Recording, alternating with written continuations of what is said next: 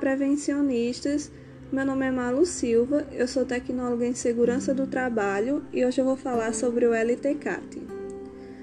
Primeiramente, a sigla LTCAT significa Laudo Técnico de Condições Ambientais do Trabalho. Ele é um documento estabelecido pelo Instituto Nacional do Seguro Nacional às empresas.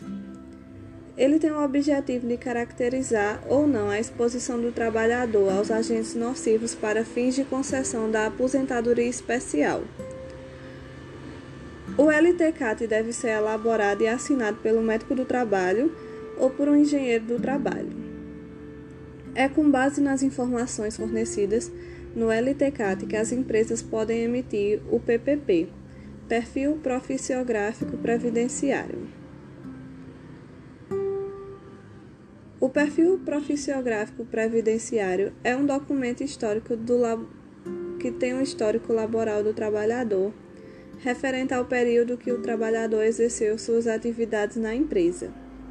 Ele contém informações sobre a empresa, sobre o trabalhador e também contém informações dos registros de avaliações e os responsáveis pelas informações.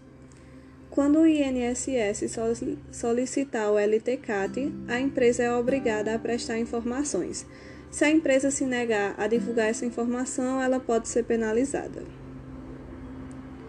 Obrigada por ouvir. Se tiver gostado, siga o podcast para mais conteúdos e fique seguro. Até mais.